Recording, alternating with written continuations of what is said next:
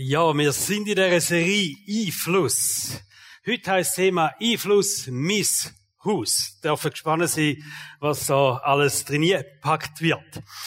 Einfluss, mein Haus, so mal vorab gesagt, es geht um dein Zuhause, deine Wohnung vielleicht, deine Familie, besonders äh, Eltern unter uns. Wir wissen, wir haben einen grossen, einen grossen Einfluss auch auf unsere Kinder. Ich allerdings schon die erste Entwarnung durchgeben, es kommt nicht ein Erziehungsvortrag.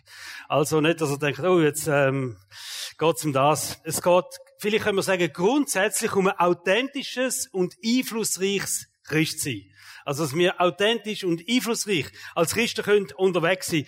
Und das ist etwas, was uns immer wieder herausfordern tut, nicht nur als Eltern. Das fordert uns auch raus als Freunde der, im Freundeskreis, in der Nachbarschaft, am Arbeitsplatz. Also, authentisch dürfen als Christ unterwegs sein. Das ist etwas, was einem herausfordert. Und wenn das für dich okay ist, oder wenn es für euch okay ist, dann, ähm, tun wir uns heute ein bisschen herausfordern, challengen, oder? Sind ihr dabei? Ähm, ich muss vielleicht vorweg sagen, kennt ihr in der Kommunikation das Vier-Ohren-Modell? Wer kennt das? Ich habe ein neues Vier-Ohren-Modell entwickelt für Predigtzuhörer. Also es ist jetzt, äh, ich nehme an, es wird in der Wissenschaft aufgegriffen und irgendwann mal so sich verbreiten. Wir sind die Ersten, die das Vier-Ohren-Modell hören für Predigtzuhörer. Also man kann eine Predigt mit unterschiedlichen Ohren hören. Zum Beispiel, ähm, ein Ohr heißt das Jüngerschaftsohr. Das ist äh, das Jüngerschaftsohr, das ist das Loset so, was will Gott mir sagen, wie will mich Gott prägen jetzt, was sind vielleicht nächste Steps, wo Gott will, dass ich die mache, so ein, ein Ohr, wo sich ausrichtet, so mit dem, mit dem Aspekt, was sagt mir Gott, wo ich will Jesus nachfolgen, was hilft mir, was bringt mich vorwärts. Das ist das eine Ohr, das Jüngerschaftsohr. Das zweite Ohr, was es gibt, ist das Anklageohr. Das Anklageohr, mit dem kann man auch eine Predigt hören. Das ist dann so mehr so die Richtung, was mache ich falsch? Wo habe ich versagt? Wo genüge ich nicht? Also mit dem Anklageohr, denn wenn man mit dem hört, dann tönt es immer ein bisschen vorwurfsvoll.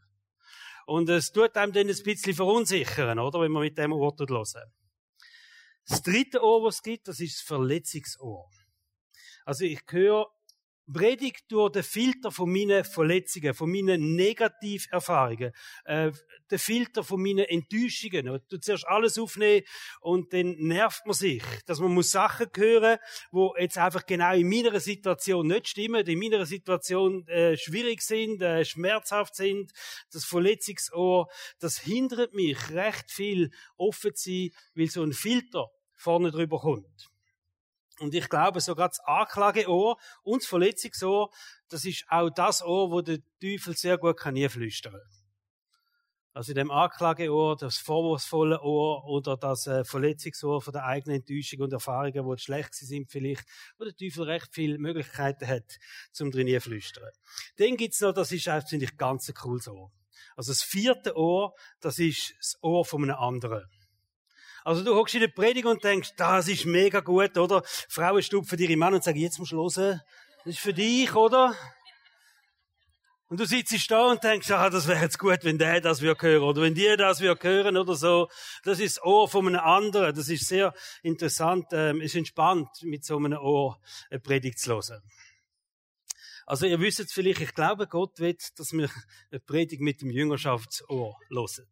Mit dem Ohr, wo wir können sagen, hey, ähm, was will Gott mir heute sagen? Was sind die Schritte, wo, wo ich vielleicht machen kann? Wo kann ich persönlich profitieren da drinnen? Wo kann ich mich herausfordern lassen, irgendwelche Schritte zu machen? Jesaja 48, Vers 17 steht, so spricht der Herr, dein Erlöser, der Heilige Israels, ich bin der Herr, dein Gott, der dich lehrt zu deinem Nutzen, der dich leitet auf dem Weg, den du gehen sollst.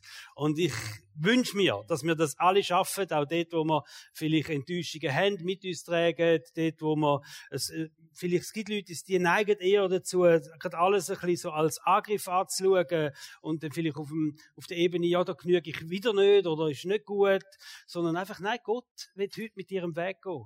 Gott wird, wenn du im Gottesdienst bist, will er mit dir Schritt machen in der Jüngerschaft, in dieser Beziehung, in deiner Gottesbeziehung auch. Okay, wir schalten um aufs Jüngerschaftsohr. He? Heute das Thema Einfluss mein Haus und wir reden als allererstes über Verantwortung. Das ist wichtig, dass wir uns bewusst sind, wenn wir Einfluss haben, haben wir auch eine Verantwortung. Ihr könnt also alle Predigten über Einfluss nehmen und könntet rein theoretisch das Wort Einfluss wegnehmen und durch Verantwortung ersetzen und es macht immer noch Sinn. Das gehört zusammen. Einfluss und Verantwortung gehört irgendwie zusammen. Einfluss klingt sehr, sehr cool, aber es bringt auch eine Verantwortung mit sich. Wir haben Verantwortung dort, wo wir Einfluss haben. Also wir haben eine Verantwortung in unserem Haus, wir haben eine Verantwortung für Menschen, mit denen wo wir zusammenleben, wir haben eine Verantwortung in der Familie. Besonders als Eltern haben wir eine große Verantwortung für unsere Kinder. Und wenn wir über Verantwortung jetzt ein bisschen reden miteinander, dann reden wir auch über geistliche Verantwortung. Also nicht einfach, ich muss aufpassen für Leute oder so, sondern äh, ich habe eine Fürsorgepflicht, sondern ich habe eine geistliche Verantwortung. Dort, wo ich Einfluss ausübe, wo Gott mir gibt, stehe ich automatisch auch in einer geistlichen Verantwortung inne. Verantwortung heißt eben auch, dass man kann zur Rechenschaft gezogen werden. Also wenn jemand eine Verantwortung für etwas überkommt, dann kann er auch zur Rechenschaft gezogen werden. Was macht er jetzt mit dem? Wie hat er das Ganze äh, so ein gemacht? Und darum ist es manchmal einfach, man nimmt sich aus der Verantwortung raus, dann kann auch niemand zur Rechenschaft ziehen. Also ist easy, oder? Da will ich gar nicht verantwortlich sein. Dann kann auch niemand kommen und sagen, was hast du gemacht, wie ist es geworden. Ähm, du kannst dich so äh, wirklich aus der Rechenschaft auch rausnehmen, wenn du die Verantwortung nicht hast. Tatsache ist aber, dass Gott uns Verantwortung gibt. Und wir können uns nicht aus der Rechenschaft gegenüber Gott auslösen. Das geht nicht. Wenn Gott uns eine Verantwortung gibt, dann sind wir in einer Rechenschaftspflicht gegenüber Gott. Was machen wir? Also der Einfluss, wo Gott uns gibt, bedeutet Verantwortung. Und Verantwortung bedeutet auch, wir sind Rechenschaft schuldig gegenüber Gott. Was machen wir mit dem Einfluss, wo wir haben? Und Jesus hat in der ein paar Gleichnis erzählt, Geschichten, wo es genau um das geht. Um eine Verantwortung, die gegeben wird und eine Rechenschaft, die dann aber bleibt gegenüber Gott. Ähm, in diesen Geschichten, die könnt ihr nachlesen, in den Evangelien, geht es meistens darum, es ist irgendein ein Großgrundbesitzer. Der Großgrundbesitzer ist ein Bild für Gott und dann gibt es verschiedene Verwalter. Und die Verwalter, das sind das Bild für uns Menschen, für uns Christen, oder? Und der Großgrundbesitzer geht hin und überträgt seine, Verantwort äh, seine Verwalter eine Verantwortung. Das ist, vielleicht sind das Menschen, das ist äh, Geld, das sind Fähigkeiten. Das wird auch unterschiedlich ausgelegt. Aber der Großgrundbesitzer geht hin, nimmt seine Verwalter und sagt, schaut, das gebe ich euch. Und für das haben ihre Verantwortung jetzt. Und in dieser Geschichte kommt dann immer der Moment, wo der Großgrundbesitzer zurückkommt und zu seinen Verwalter geht und sagt, was haben ihr jetzt gemacht mit dem? Und dem müssen die Rechenschaft abgeben. Wie sind sie mit dem umgegangen, wo der Großgrundbesitzer ihnen anvertraut hat? Und das ist das Bild, wo Jesus ein paar Mal aufgreift.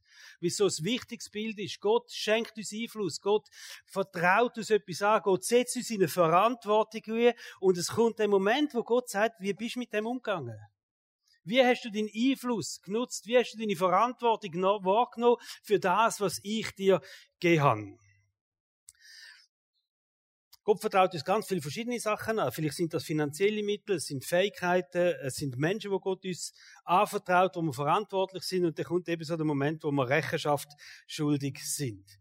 Wichtig ist, wenn wir die Gleichnisse lesen oder die Geschichten hören, dann müssen wir wissen, dass Gott uns als Verwalter sieht. Also wenn wir denken, was habe ich für eine Funktion im Reich von Gott? Wenn wir das mal so ein bisschen anschauen. Das Reich von Gott und Gott setzt uns ein, was gibt er uns für eine Funktion in dem Reich von Gott? Wir sind Verwalter. Also Gott gibt uns etwas. Und die Verwalterschaft, dass wir das checken, das, das hilft uns unheimlich viel, ganz verschiedene Sachen zu verstehen. Wie Gott uns, mit uns umgeht und was unser Auftrag ist. Wie wir sollen mit allem anderen umgehen, wo Gott uns gibt. Also wir können das ein bisschen am Beispiel anschauen. Jetzt von Eltern zum Beispiel. Gott schenkt uns Kind. Und für die Kinder sind wir, wir sind sozusagen Verwalter von Gott. Also wir haben die Kinder und wir, wir, sind Rechenschaft schuldig gegenüber Gott. Wie gehen wir mit diesen Kindern um? Wie prägen wir die Kinder? Wie haben wir den Einfluss? Welchen Einfluss haben wir auf die Kinder? Man sagt so schnell mal, es ist mein Kind, oder? Es sind unsere Kinder, es sind die eigenen Kinder. Aber sie gehören letztendlich Gott. Und auch als Eltern das Bewusstsein zu haben, wir sind Verwalter. Es ist ein riesiges Geschenk, dass wir die Kinder dürfen haben, so nah in einer lieblichen Vater-Mutter-Rolle mit den Kindern dürfen unterwegs sein. Aber letztendlich sind wir Verwalter. Und Kinder sind uns anvertraut. Oder wir können über Fähigkeiten reden, wo wir vielleicht im Job einsetzen oder irgendwo, dass wir wissen, unsere Funktion, wir sind Verwalter von dem. Gott hat uns coole Fähigkeiten gegeben, unterschiedliche Fähigkeiten. Das wäre eine eigene Predigt für sich. Aber letztendlich, wir sind Verwalter von dem. Und so als Verwalter kommt auch der Moment, wo wir Rechenschaft abgeben gegenüber Gott und sagen, ja, wie sind wir umgegangen mit dem? Wie haben wir unsere Fähigkeiten eingesetzt, unser Know-how, wo wir haben, unseren Manpower, unsere Skills? Wie sind wir mit dem umgegangen? Und Gott wird uns das mal fragen. Weil wir Verwalter sind im Reich von Gott. Oder auch unsere Finanzen. Wie, wie geht das mit unseren Finanzen? Wie, wie sieht das aus mit dem Geld, wo Gott uns anvertraut hat? Ähm, wie gehen wir mit dem um? Es ist nicht einfach so, das ist mein Lohn, das gehört mir, das habe ich mir erwirtschaftet, sondern letztendlich, die Bibel redet ganz klar, wir sind Verwalter von allem, was wir haben. Und dann kommt der Moment und dann fragt Gott, wie bist du mit dem umgegangen? Mit dem Einfluss, auch finanziellen Einfluss wo du hast mit dem, was ich dir anvertraut habe. Oder wir können irgendein ein Beispiel nehmen von einer Aufgabe oder all die Dienste, die wir haben. Kids Ministry beispielsweise bei uns in der Church. Wo, wo Gott uns etwas anvertraut. Ein Dienst ist etwas, wo Gott uns anvertraut. Und am Schluss kommt Gott und sagt, ja, da ist eine Verantwortung dabei in dem Einfluss hinein. Und wie bist du mit dem umgegangen? Das ist das Bild von Verwalter sein, wo wir in der Bibel sehen. Und ich werde jetzt zwei so Verantwortungsbereiche anschauen mit euch, wo Gott uns gibt. Zwei ähm, Einflussgebiete, können wir sagen, wo wir Verantwortung haben und letztendlich auch Rechenschaft schuldig sind gegenüber Gott. Die erste, das erste Verantwortungsgebiet ist die Verantwortung über dich selber. Ich denke, das ist vielleicht das schwierigste Verantwortungsträger, aber wir haben eine riesen, riesengroße Verantwortung über uns selber wie wir sind, was wir machen, wie wir unterwegs sind, all das. Wenn ja alles rund läuft im Leben, dann übernehmen wir gern Verantwortung, oder? Wenn alles klappt und du wirst befördert und es klingt dir alles und du bist gesund und fit und dann, ja, ich stehe an für mein Leben. Ich nehme Verantwortung wahr für mein Leben. Ich bin bereit zum Rechenschaft abgeben. Aber wenn irgendwie mal etwas nicht mehr so gut läuft, dann ist eigentlich noch cool, wenn man einen Schuldigen findet und wenn man selber nicht der Schuldige ist. Also alle Eltern, die wissen ja, mit, äh, mit so einer Familie kommt ja auch ein Privileg. Vor allem auch für Männer. Kinder in einem Haushalt, die lassen ja ab und zu mal irgendetwas liegen. Also mehrheitlich Kinder sind schuld, oder? Also das Sauerordnung im Haus. Als Mann kannst du also den getrost mal zurücklehnen, wenn du mal etwas vergisst, versorgen, weil deine Frau denkt, das sind Kinder gewesen. Und du kannst dich da voll aus der Verantwortung rausnehmen. Ähm, schwierig ist es für mich geworden, wo Kinder ausgezogen sind. Und ich habe mich dann an einen Spruch erinnert, wo man als, wo ich selber als Kind immer gesagt habe, wenn niemand hat wollen, sie haben gesagt, es ist der Heilige Geist gewesen. Aber der Spruch zählt bei der Helen nicht mehr heute. Also, unmöglich geht der Joghurt aus dem Kühlschrank holen und lässt das Zeug einfach liegen oder so. Ähm, ja, aber man muss den anstehen, oder? Also, wir lieben es nicht, selber die Schuld zu sein. Keiner von uns liebt das. Wenn irgendetwas nicht gut läuft, dann merkst oh, falsch gewesen, nicht okay gewesen, und dann sagen, ja, ich bin ich. Das ist ein doofes Gefühl. Man ist nicht gern schuld für Sachen, die nicht gut laufen. Oder man würde sich gern so die Hände in Unschuld waschen. Da gibt's ja die bekannte Geschichte vom Pilatus. Kennt ihr den? Statthalter Pilatus. Da ist ja der Abend wo Jesus verhört worden ist, ähm, wo er dann gekreuzigt worden ist. Und der Pilatus, von dort her kommt, es gibt eigentlich zwei Sprichwörter, die vom Pilatus herkommen. Also er hat Pontius Pilatus geheißen. Wer kennt das Sprichwort von Pontius zu Pilatus rennen? Das braucht man, das Sprichwort, wenn man sagt, ich renne von Pontius zu Pilatus und ich finde keine Hilfe, weil der hat sich komplett aus der Verantwortung rausgenommen. Also von dem kommt das Sprichwort. Und dann, wo Jesus gekommen ist, und er hätte müssen eigentlich absegnen, dass Jesus gekreuzigt worden ist, hätte er das nicht machen und hat einen Umfang gemacht schnell beim Volk. Und dann hat er gesagt, also kreuzige Jesus. Und dann ist er angegangen und gesagt, und ich wasche meine Hände in Unschuld. Auch das Sprichwort kennen wir. Also, ähm, das Hände in Unschuld waschen, das ist etwas, wo wir gern würden machen, oder? Und sagen, da bin ich jetzt nicht schuld. Die anderen Leute tragen am Schluss dann auch Verantwortung. Und wer Verantwortung trägt, der muss mal Rechenschaft abgeben für das. Und aus dem hat er sich rausnehmen Also ähm, hat er seine Hände in Unschuld gewaschen. In der Sprüch 24, 15 steht aber Folgendes. Versuch nicht, die Verantwortung abzuwälzen, indem du sagst, du wusstest nichts davon, denn Gott kennt die Herzen und er sieht dich. Er wacht über deine Seele und er weiß, dass du es gewusst hast. Und er wird die Menschen danach richten, was sie getan haben. Gott setzt die Verantwortung. Gott weiß genau, für was wir verantwortlich sind. Wir rennen so unsere Pfötchen wäschen in Unschuld und so weiter. Und es, es nützt uns nicht, weil Gott gibt der Verantwortung und Gott nimmt uns zur Rechenschaft für das, wie gehen wir um mit dem. Wir können also nicht so tun, ob wir nichts gewusst haben. Ab heute kannst du nicht sagen, ich habe nicht gewusst, dass ich ein Verwalter bin. Jetzt weisst du es, du bist ein Verwalter, oder? Und mit dem musst du jetzt leben, mit dieser Last mit dem Privileg, auch mit dem Privileg, dass wir dürfen Verwalter sein, dass Gott uns etwas anvertraut, das ist unheimlich. Das ist ein Privileg, oder? Wo wir haben. Also kannst du nicht so tun, ob du nicht wüsstest, dass du ein Verwalter bist und es entzieht dich nicht der Verantwortung. Gott sieht, Gott beurteilt uns als Verwalter. Das ist wichtig. Und zwar mit allem, mit allem, was Gott uns gibt. Alles, was wir haben. Und vielleicht laufst du heute mal ganz bewusst ähm, um dein Haus herum, durch deine Wohnung durch und schaust mal alles an, was du hast. Kannst vielleicht auch noch den PC aufschalten, mal Bankkonto anschauen und einfach so sagen, das ist, da bin ich Verwalter. Ich bin ein Verwalter von dem. Ich bin ein Verwalter von all diesen Gütern, die da sind. Und dann nimmst du Fotoalbum für und schaust deine Familie an und sagst, da hat mich Gott auch gesetzt als ein Verwalter. Gott vertraut mir Sachen an und das ist das, so wie Gott dich sieht. Es gibt ja Umstände, muss man vielleicht auch sagen, es gibt Umstände in unserem Leben, da können wir nicht viel dafür. Da passieren vielleicht Sachen uns und dann wirst du betrogen, du wirst hintergangen, du kommst eine Kündigung über oder was auch immer. Und dann passiert etwas in vielen Fällen. Wir sehen uns plötzlich als Opfer und wir sind vielleicht auch Opfer von dem, was passiert. Also da wird uns etwas antun. Ich will das gar nicht abschwächen, oder? Aber da kommt man vielleicht so in eine Opferrolle ein und denkt, es ist halt so in meinem Leben, wegen dem. Und will ich das erlebt habe und will mir das passiert ist und drum geht's mir schlecht und drum bin ich nicht mehr so, wie ich eigentlich wette sein. Und drum habe ich nicht den Mut und weiß ich nicht was und alles. Und Gott sieht dich nicht als Opfer sondern auch dann noch, glaube ich, kommt der Moment, wo wir anstehen und sagen, hey, weißt was, egal was passiert ist, ich stehe jetzt auf und ich höre jetzt auf, den Schuldig zu suchen und dem Schuldigen Vorwürfe zu machen, sondern ich stehe jetzt auf und ich übernehme die Verantwortung wieder für mein Leben, Verantwortung für meine Situation, Verantwortung wieder für Beziehungen, für meine Kinder. Ich stehe jetzt wieder an. Und wir haben viel, viel mehr Möglichkeiten, auch in den Tiefpunkten von unserem Leben. Viel, viel mehr Möglichkeiten, als wir denken, zum Anstehen und Einfluss wahrnehmen. Der Paulus hat das so gesagt, Philippa 4, Vers 13, ich vermag alles durch den, der mich mächtig macht. Das hat er gesagt in Situationen, wo es ihm nicht gut gegangen ist. Der Paulus ist nicht primär ein starker Typ gewesen. Der Paulus ist einer der immer wieder aufgestanden ist. Also der hat breite Schultern gebraucht. Der hat viel müssen einstecken in seinem Leben. Und er redet vom Moment, wo er nichts hat, wo es ihm schlecht gegangen ist. Und er sagt, aber ich vermag alles durch den, der mich stark macht. Im Namen von Jesus habe ich viel, viel mehr Kraft, wieder aufzustehen, wieder anzustehen.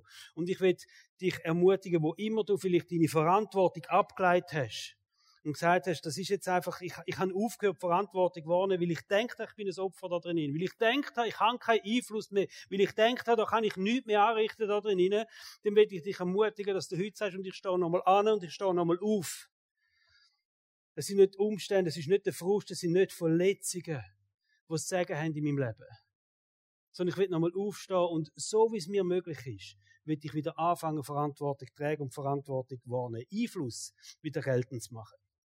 Also, das ist die Eigenverantwortung. Ganz große Eigenverantwortung, wo wir in unserem Leben drinstehen.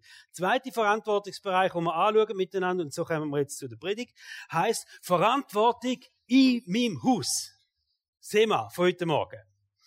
Also, in der Bibel gibt es ganz, ganz eine coole Geschichte über einen Mann, der Verantwortung für sein Haus wahrgenommen hat. Und der Typ ist für mich ein großes Vorbild geworden. Wirklich ein großes Vorbild geworden in der Art und Weise, wie er es gemacht hat. Er ist sehr ein beschäftigter Mann. Sie hat sehr viel Verantwortung sonst auch gehabt, große Aufgabe gehabt im Leben. Und trotzdem ist ihm wichtig was in seinem Haus passiert. Und was er gesagt hat, ist zum Leitvers geworden für Helen und für mich, für unsere Familie. Also wenn ihr in unserer Stube sind, dann seht ihr das Bild groß angeschrieben und der Vers ist dort drauf. Der Typ, wo das gesagt hat, heißt Josua. Es ist die Situation gewesen, wo er die Leitung vom Volk Israel übernommen hat. Sie sind in das verheißene Land gekommen, wunderbar, alles, was sie sich gewünscht haben. Und dann ist er vor das Volk angestanden und hat gesagt, lasst, wir haben einen gewaltigen Gott gehabt, wir haben vieles mit diesem Gott gelebt, jetzt leben wir in einem neuen Land und die verehren andere Götter da. Und ich lese das vor, was er da gesagt hat. Gefällt es euch aber nicht, dem Herrn zu dienen, so wählt euch heute, mit wem ihr dienen wollt.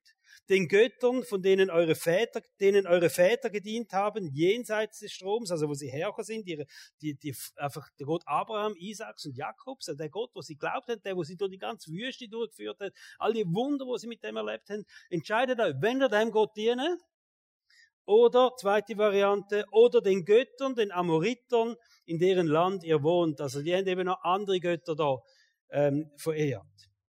Und dann steht er an und sagt der Satz, und das ist er. Ich aber um mein Haus wollen dem Herrn dienen. Ich aber um mein Haus. Wir haben uns entschieden. Also stimmt ja nicht ganz. Er hat sich entschieden. Er, er, er steht an, er steht für sein ganze Haus an. Und er sagt, hey, ich aber um mein Haus, mir dienet Gott. Also Josef sagt, er könne frei entscheiden. Und das ist etwas ganz Wichtiges, wenn wir wissen. Bei allem, was Gott sagt, er lässt uns immer den freien Entscheid. Wir haben immer den freien Entscheid. Du kannst nie sagen, Gott hat mich gezwungen da drin oder nicht, oder hat mich mehr müssen zwingen, das wird er nicht machen. Also, in allem, was Gott sagt. Aber wenn es noch so gut für dich ist, du hast den freien Entscheid, auch dich falsch zu entscheiden, in den Augen von Gott.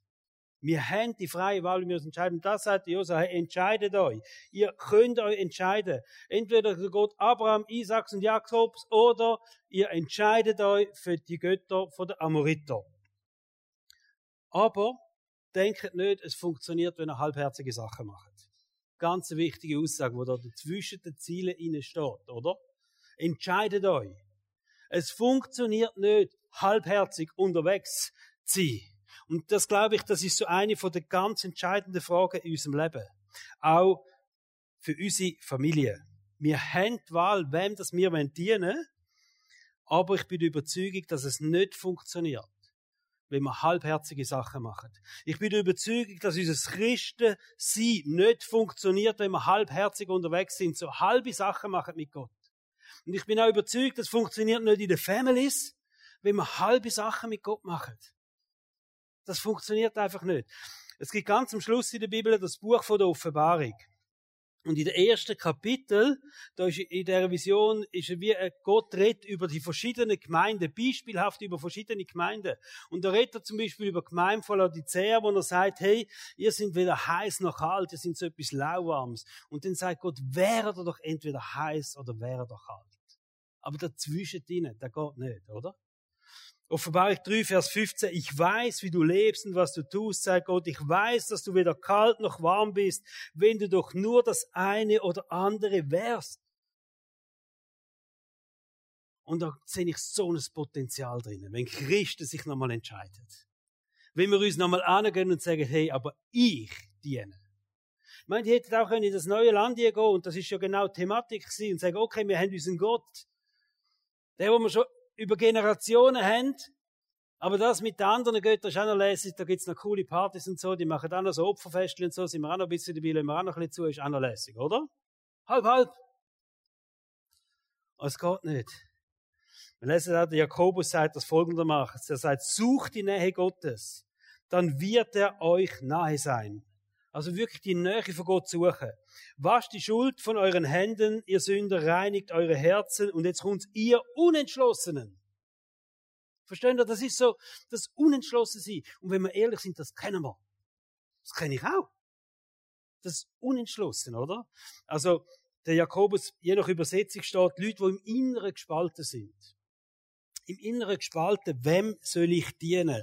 Oder eine andere Übersetzung redet von diesen Menschen mit der teilten Seele. Seele, das sind unsere Gefühle, unsere Emotionen, all das, unsere Sehnsüchte, oder? Und das ist teilt, manchmal.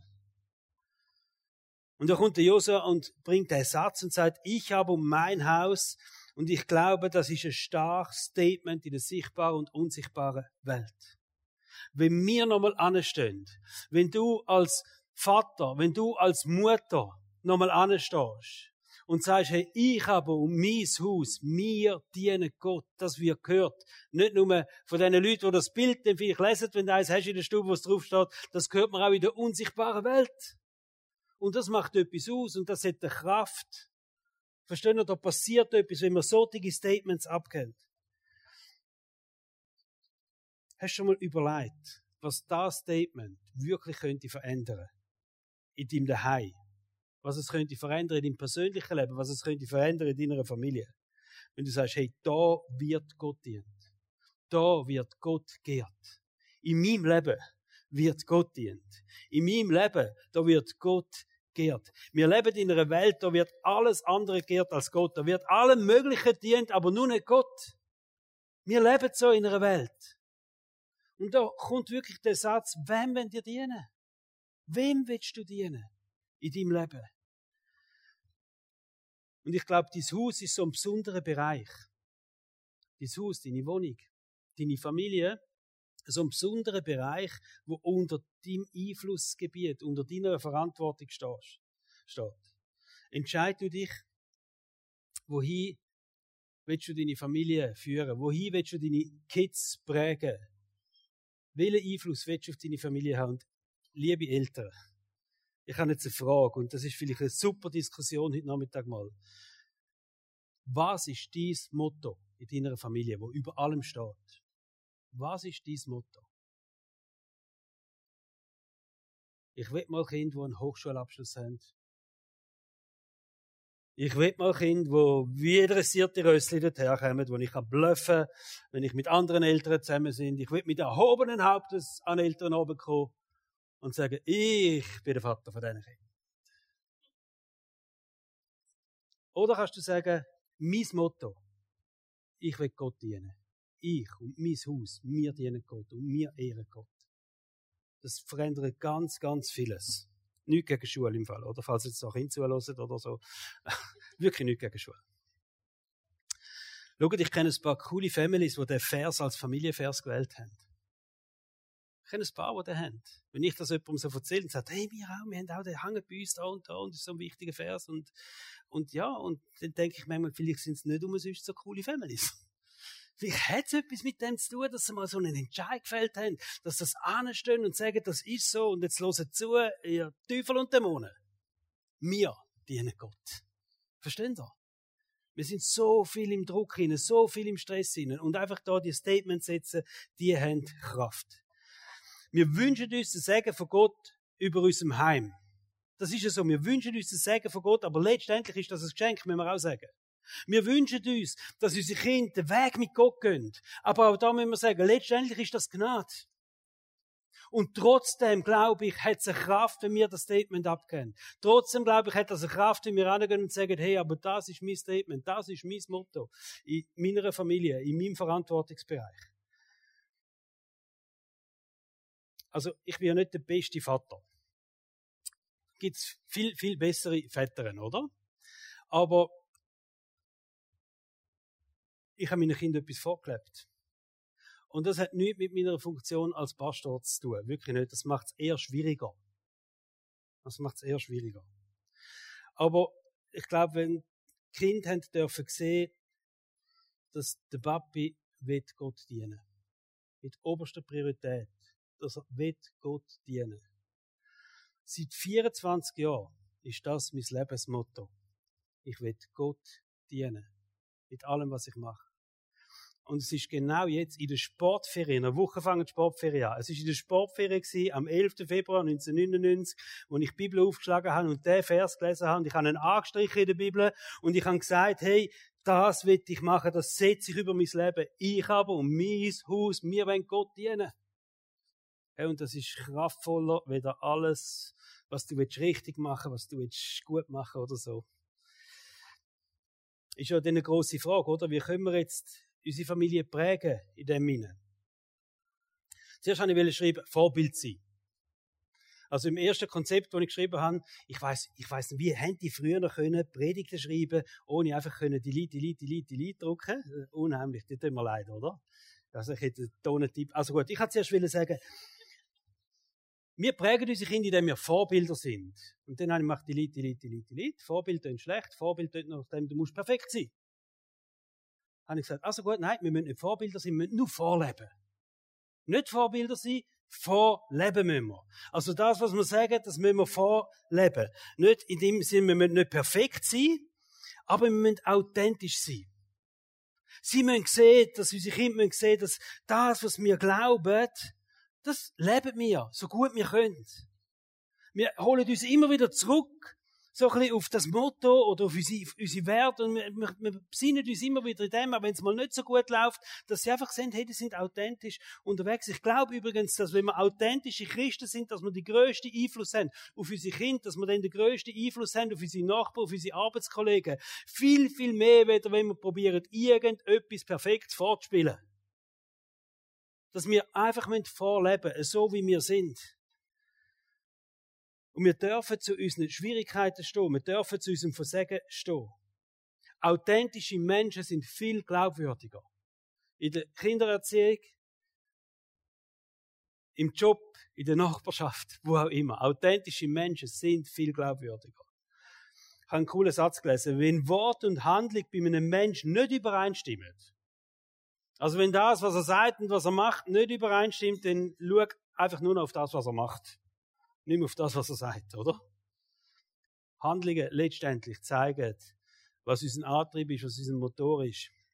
Und die Bibel geht dann nochmal einen rechten Schritt weiter. Die Bibel sagt, schau nicht nur auf was er macht, sondern schau auf die Früchte, die er hat. Ein guter Baum gibt gute Früchte und ein schlechter Baum gibt schlechte Früchte. Das ist nie umgekehrt. Also schau auch auf die Früchte von einem Menschen. Verstehen? Und da kann so eine Menge Sturm über den Baum gehen und da können eine Menge Schwierigkeiten drin sein, aber am Schluss ein guter Baum bringt gute Früchte. Und das ist das. Schauen wir auf das, was wir machen, was wir leben. Und ich glaube, das authentische Vorleben ist das Beste, was du an Erziehung, äh, Erziehung kannst bieten deinen Kindern. Das Allerbeste, was du kannst bieten. Auch im Geistlichen im Fall. Auch im Geistlichen. Kinder brauchen nicht die oberfrommen Wörter, sondern Kinder brauchen jemanden, der das vorlebt. In allen Tiefs, in allen Schwierigkeiten hinein, wo immer wieder an dem Glauben festhält, immer wieder sich auf den Gott ausrichten tut, auch wenn es mal nicht so gut gelaufen ist. Wetten wir, dass unsere Kinder Gott dienen? Sie werden schauen, was das bei dir bedeutet. Wenn du sagst, ich wünsche mir so, dass meine Kinder Gott dienen, sie werden sehen, was heißt denn das ganz praktisch im Leben von Papi? Was heißt das ganz praktisch im Leben von Mami? Gott zu dienen. Wetten wir, dass ihr Kind lernen, großzügig sein? Du musst nicht einen Vortrag halten, auch nicht ein Buch schenken über Großzügigkeit, auch kein Wimmelbuch, weiß ich nicht was, sondern sie schauen dich an. Und sie schauen, was heißt denn das, großzügig? Ist mein Papi großzügig? Ist meine Mami großzügig? Wenn du sagst, hey, ich will schon, dass mein Kind ein bisschen sozial wird, oder? Nicht so eine Ego-Tour abzieht irgendwann. Kann es abpredigen, aber es wird schauen, was heißt denn sozial sein beim Papi? Was heißt denn sozial sein beim Mami? Ich meine, ich habe mega Freude. Unsere äh, Kids, können wir sagen, sind alle zusammen recht, recht sozial. Das haben sie nicht von mir. Das haben sie von der Helen. Aber das ist etwas, wo wirklich da, und das, man sagt manchmal, es, das haben sie von mir geerbt, oder? Kennt ihr den Spruch? Also, ja, unsere Kinder sind halt mega sozial und so, das haben sie von mir geerbt. Das glaube ich eben nicht, dass man das erbt. Das schaut man ab. Das haben sie nicht geerbt, das haben sie abgeschaut. Weil sie eine Mutter kennt, die immer hingegangen ist und wenn irgendjemand Schwierigkeiten kennt, ist da gewesen und wo ein Verwandter äh, plötzlich äh, Scheidung und zum Haus aus, dann hat er drei Monate bei uns gelebt oder einer ist zum Gefängnis rausgekommen und der hat auch plötzlich eine jenste Zeit bei uns gelebt und, und dann haben sie das gesehen, da ruckt man zusammen, da ist man da, man, man ist, das haben sie einfach gesehen. Da hätten wir ganz viele Geschichten können vorlesen Aber sie wollen wissen, was heißt denn das, sozial sein? Also Kind erben so Sachen nicht. Kind schauen es ab. Übrigens, Vorleben funktioniert auf beiden Seiten. Wenn wir uns auch bewusst sind. Vorleben funktioniert nicht nur im Guten, was abschauen, sie schauen auch im Negativen an Sachen ab. Also, unsere Kinder hatten nicht die perfekten Vorbilder gehabt, aber sie hatten Eltern gehabt, die es nicht vorgespielt haben, nicht vorgelesen haben, nicht vorgetragen haben, sondern vorgelebt haben. Mit allen Schwierigkeiten. Und das ist, finde ich, die größte Ermutigung. Ähm, du kannst dir recht viel Böcke erlauben als Eltern. Du kannst dir recht viel Böcke erlauben. Aber wenn Kind ins Herz sind und Kind deine Leidenschaft sind und deine Beziehung sind zu Gott, wie du unterwegs bist, dann hat das einfach viel Power. Unsere Kinder haben auch unseren Schmerz miterlebt. Unsere Kinder haben auch unsere Enttäuschungen miterlebt. Unsere Kinder haben das volle Paket von unseren Fehlern miterlebt. Aber sie haben auch mitbekommen, wie wir immer wieder an dem festgehalten haben, dass wir letztendlich wenn Gott dienen. Das haben sie einmal wieder gesehen. Ich glaube, Kinder, oder wir können jetzt das eben auftun, für die, die nicht Kind haben, einfach Menschen in deinem Umfeld, Menschen in deinem Umfeld sollen sehen, dass du Gott liebst und Gott dienst. Nicht, dass du perfekt bist. Weil dann, wenn sie sehen, dass wir Gott lieben und Gott dienen, haben wir die größte Salzkraft überhaupt, wenn wir authentisch unterwegs sind. Und wir dürfen authentisch sein aus einem ganz wichtigen Grund, das will ich noch erwähnen. Wir dürfen authentisch sein aus einem einfachen Grund, weil wir bedingungslos geliebt sind von Gott bedingungslos geliebt von Gott. Das ist der Grund. Es gibt keinen anderen Grund. Wir können jetzt alles sagen, ja, jeder darf Fehler machen. Das ist, was auch immer. Der Grund, warum wir dürfen authentisch sein, heißt Liebe von Gott, bedingungslos geliebt. In der Bibel steht im Römerbrief, Gott hat uns geliebt, und wir noch Vollsünder sind, wo wir noch nichts wollen wissen von Gott. Da hat er uns geliebt. Und wenn wir zum Glauben kommen, wenn wir an das Kreuz gehen und Jesus um Vergebung bitten, und wenn wir neue Menschen werden, wenn wir Kind von Gott werden, steht, wird die Liebe von Gott ausgossen über uns, ausgossen in unsere Herzen hier. Und das ist der Grund. Die bedingungslose Liebe, dass Gott dich liebt über alle Maßen, dass du kannst authentisch unterwegs sein und immer noch geliebt bist. Wir müssen nicht eine Rolle spielen als Christ. Christ ist nicht irgendein Label, sondern Christ ist eine Bezeichnung von einem Mensch, der Christus dient. Das ist die Bezeichnung. Ein Mensch, der Jesus Christus nachfolgen tut. Und darum dürfen wir echt sein. In allen Schwierigkeiten, in allem Versagen, wie Gott liebt dich so oder so. Gott liebt dich so oder so. Ob es jetzt gerade gut läuft oder nicht gut läuft. Wenn du gerade einen Fehler gemacht hast, ja, einem von deinen Schwächen wieder mal auf die Schnur geflogen bist oder was auch immer. Gott liebt dich so oder so.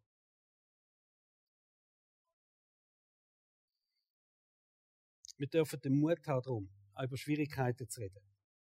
Auch mit unseren Kindern. Wir dürfen den Mut haben, über unsere Fehler zu reden, über unsere Ängste, über unsere Anfechtungen. Wir dürfen den Mut haben, über unsere Kämpfe zu reden, auch wenn wir nicht siegreich rauskommen. Wir kommen nicht aus all unseren Kämpfen siegreich raus. Aber wir dürfen aufstehen. Und wir dürfen sagen, hey, und trotzdem, ich glaub's, ich will's, das ist meine Passion, Gott zu dienen. Wenn wir Christ sind, dann stehen wir in einem Prozess hinein. Das ist wichtig, dass wir das verstehen.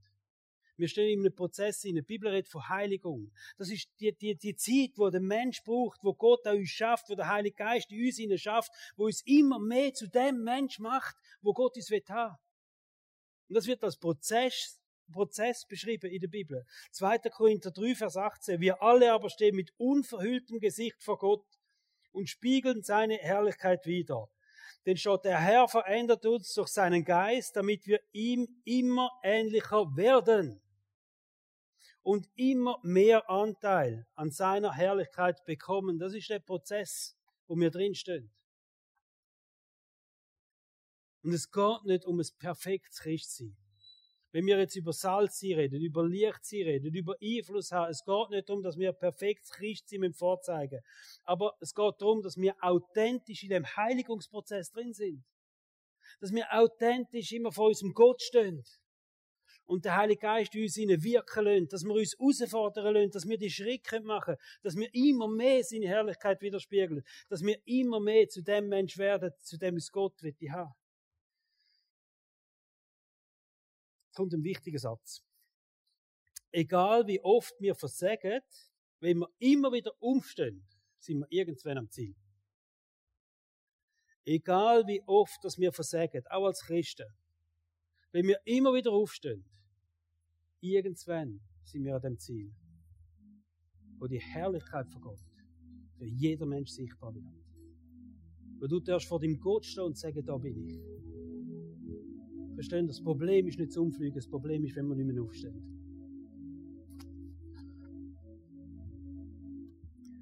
Und ich habe eine Frage zum Schluss von dem Gottesdienst. Vielleicht ist es dran, in deinem Leben einen Anfang zu machen. Wenn du nie den Anfang mit Gott gemacht hast. Vielleicht ist es dran zu sagen, hey Gott, da bin ich. Ich habe mein Leben bis jetzt ohne dich gelebt. Aber jetzt ist es dran und ich will dir dienen. Ich will mein Leben dir anvertrauen. Wenn du das, das Gefühl hast, dass es dran ist in deinem Leben, einfach da nochmal klare Sachen machen mit Gott und sagen, hey Gott, ich will dein Kind sein. Und den Schritt noch nie gemacht hast, dann gang zum Gebetsteam im Anschluss jetzt, wenn wir den Worship haben, das Gebetsteam parat auf der Seite, darfst du angehen, da hat es Leute, die mit dir beten, in einem einfachen Gebet kannst du dein Leben in die Hände von einem mächtigen Gott legen.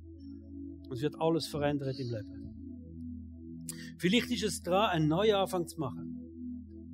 Vielleicht ist es dran, dass du sagst, hey, ich gehöre zu denen, ich muss wieder aufstehen. Ich will wieder aufstehen. Wir scheitern oft in unserem Leben als Christen. Die Bibel ist voll von Menschen, die gescheitert sind. Und darum ist es ein riesen Ermutigungsbuch zum Wiederaufstehen und wieder vorwärts gehen mit diesem Gott. Vielleicht willst du einen Neuanfang machen. Vielleicht ist es dran, ein paar Sachen in deinem Leben zu verändern. Vielleicht willst du sagen, ich will mehr den Glauben zu meinem Lifestyle machen. Da gibt es noch ganze Predigten über das. Aber ich sage, ich will noch mehr wirklich den Glauben zu meinem Lifestyle machen. Vielleicht ist es dran, eine neue Kultur zu prägen. Vielleicht ist es dran, die Kultur vom authentischen Christsein zu prägen. Also sagst, ich will mal aufhören, immer eine Rolle. Ich will nicht heiliger sein, scheinen, als ich bin. Ich will zu dem stehen, zu meinen Fehlern und zu meinen Schwierigkeiten. Ich will mir Hilfe suchen. Wenn du alleine Schlag kommst, du hast eine Kleingruppe, du hast, hast Menschen um dich herum, wir haben ein Seelsorgeteam, dass du vielleicht sagst, hey, jetzt ist es dran, ich, ich will in diesem Prozess nicht mehr allein sein, ich brauche jetzt die Hilfe, ich will mit, mit Leuten unterwegs sein, dann melde dich bei uns, wir helfen dir gerne auf dem Weg.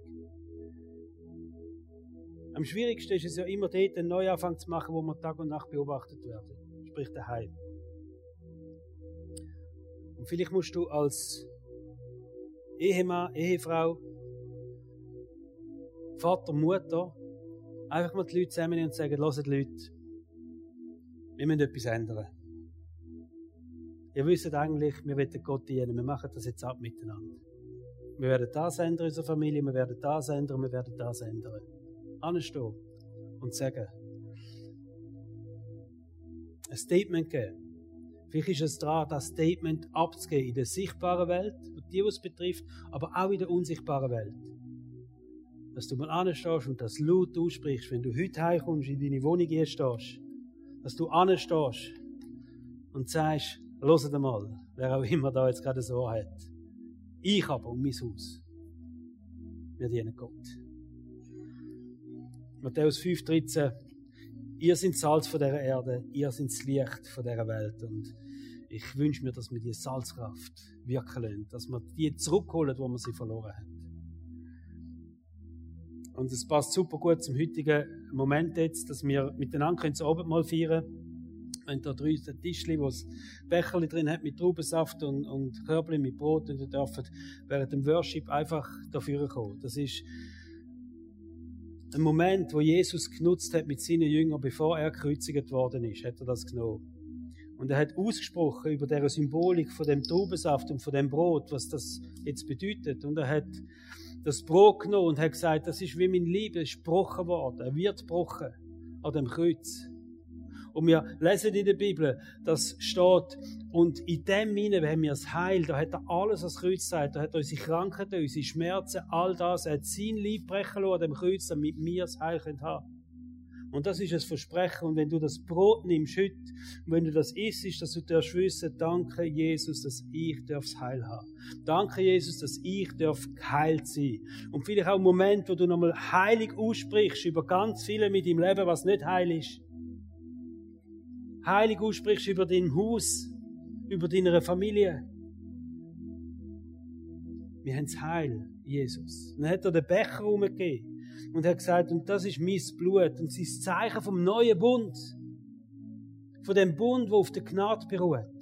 Von dem Bund, der darauf beruht, dass wir immer wieder dürfen an das Kreuz schauen und sagen, Jesus, und ich brauche dich und ich danke dir, dass ich Vergebung habe. Es steht, unsere Schuld sie ist vernichtet da drin. Und das ist so ein Moment, wo wir vielleicht auch hingehen und sagen, hey, ich merke, ich muss noch ein paar Sachen an das Kreuz bringen.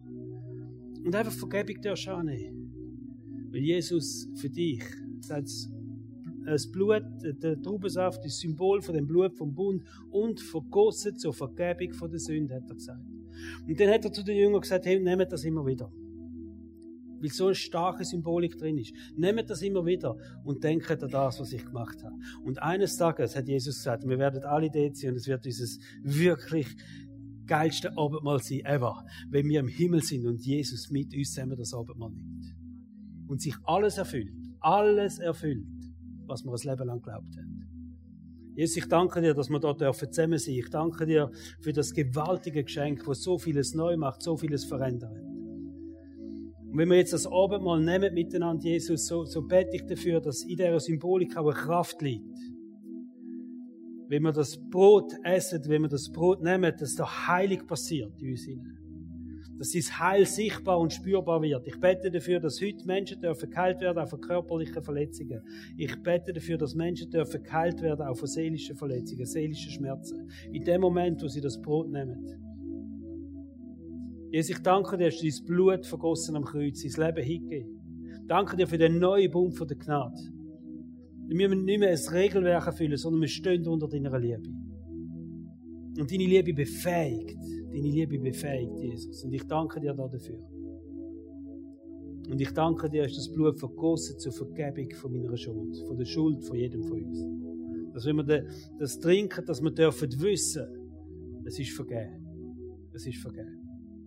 Wir ehren dich dafür, Jesus, von ganzem Herzen. Amen.